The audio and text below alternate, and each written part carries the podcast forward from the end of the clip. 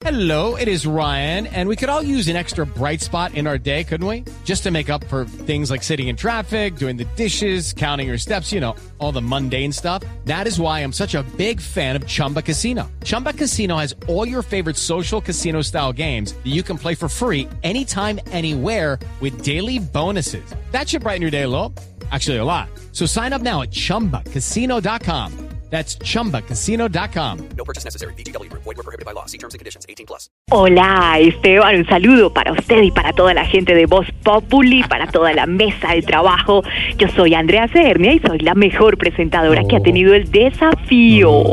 No me despeino, no me pican los mosquitos y no sudo ni cuando me toca declarar renta. Así que, sin más preámbulos, vamos con el desafío de hoy. ¿Qué es un desafío a muerte política? Iván Márquez, en la prueba de hoy deberás caminar por la cuerda floja sin caer al abismo de la extradición. Deberás atravesar los obstáculos de equilibrio político y al final de la prueba deberás pedir perdón, reparar a las víctimas y acogerte a las leyes del Estado. Y empezamos ya. La paz fue traicionada por el Estado colombiano, que optó por la perfidia y el incumplimiento de lo pactado de buena fe.